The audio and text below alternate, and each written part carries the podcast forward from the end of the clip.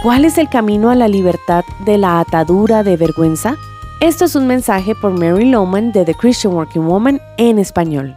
Guardamos tanta vergüenza acerca de nuestros fracasos en el pasado que terminamos pensando que nosotros mismos somos un fracaso. Creemos las mentiras que nos han dicho o creemos que nosotros mismos hemos creado en nuestra mente la idea de que tenemos poco valor o carecemos de este. Como discípulos de Cristo encontramos en Él un camino hacia la libertad de esa vergüenza.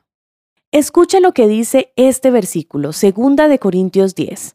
Las armas con las que luchamos no son del mundo, sino que tienen el poder divino para derribar fortalezas. Destruimos argumentos y toda altivez que se levanta contra el conocimiento de Dios, y llevamos cautivo todo pensamiento para que se someta a Cristo. La vergüenza es una pretensión que busca destruir la verdad acerca de Dios y también busca destruir quién eres tú. Pretende ser verdad, pero no lo es. Es un argumento, una batalla de tu mente. El enemigo de tu alma es un ser mentiroso por excelencia. Ese es su lenguaje y lo habla muy bien. Si te encuentras atado por la vergüenza es porque has creído sus mentiras acerca de quién tú eres y no has usado las armas que te dio Jesús para derribar esa fortaleza. Sí hay un camino a la libertad de esta atadura. Es traer esos pensamientos de vergüenza cautivos y someterlos a obediencia a Cristo. ¿Y cómo hacemos esto?